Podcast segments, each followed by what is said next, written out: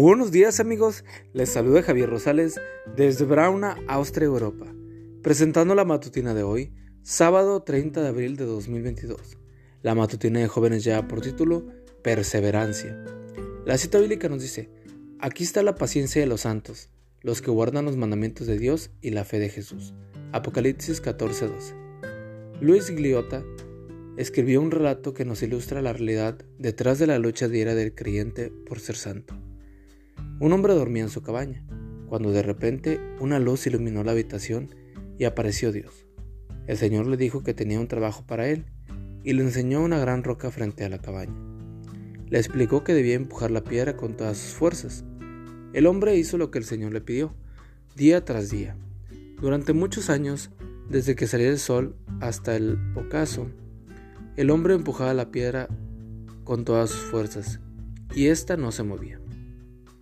Todas las noches el hombre regresaba a su cabaña muy cansado y sintiendo que todos sus esfuerzos eran en vano. Satanás decidió entrar en el juego, trayendo pensamientos a la mente del hombre. Has estado empujando esta roca por mucho tiempo y no se ha movido. Le dijo que la tarea que le había sido encomendada era imposible de realizar y que él era un fracaso. El hombre pensó en abandonar la tarea, pero antes decidió elevar una oración al Señor y confesarle sus sentimientos.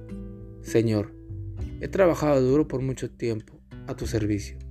He empleado toda mi fuerza para conseguir lo que me pediste, pero aún así no he podido mover la roca ni un milímetro. ¿Por qué he fracasado? El Señor respondió con compasión. Querido hijo, cuando te pedí que me sirvieras y tú aceptaste, te dije que tu tarea era empujar la roca con todas tus fuerzas, y lo has hecho. Nunca dije que esperabas que la movieras. Tu tarea era empujar. ¿En realidad fracasaste? Mírate, tus brazos están fuertes y tus músculos y tus piernas se han vuelto duras. Cierto, no has movido la roca, pero tu misión era ser obediente y empujar para ejercitar tu fe en mí. Ahora, querido hijo, yo moveré la roca. A veces la vida cristiana, desde nuestra perspectiva humana, puede parecer infructífera e incluso sin, sin sentido. Pero Dios nos pide que ejerzamos la perseverancia porque Él sabe lo que es mejor para nosotros. Hoy Dios te pide, ten fe, ten paciencia, sé perseverante.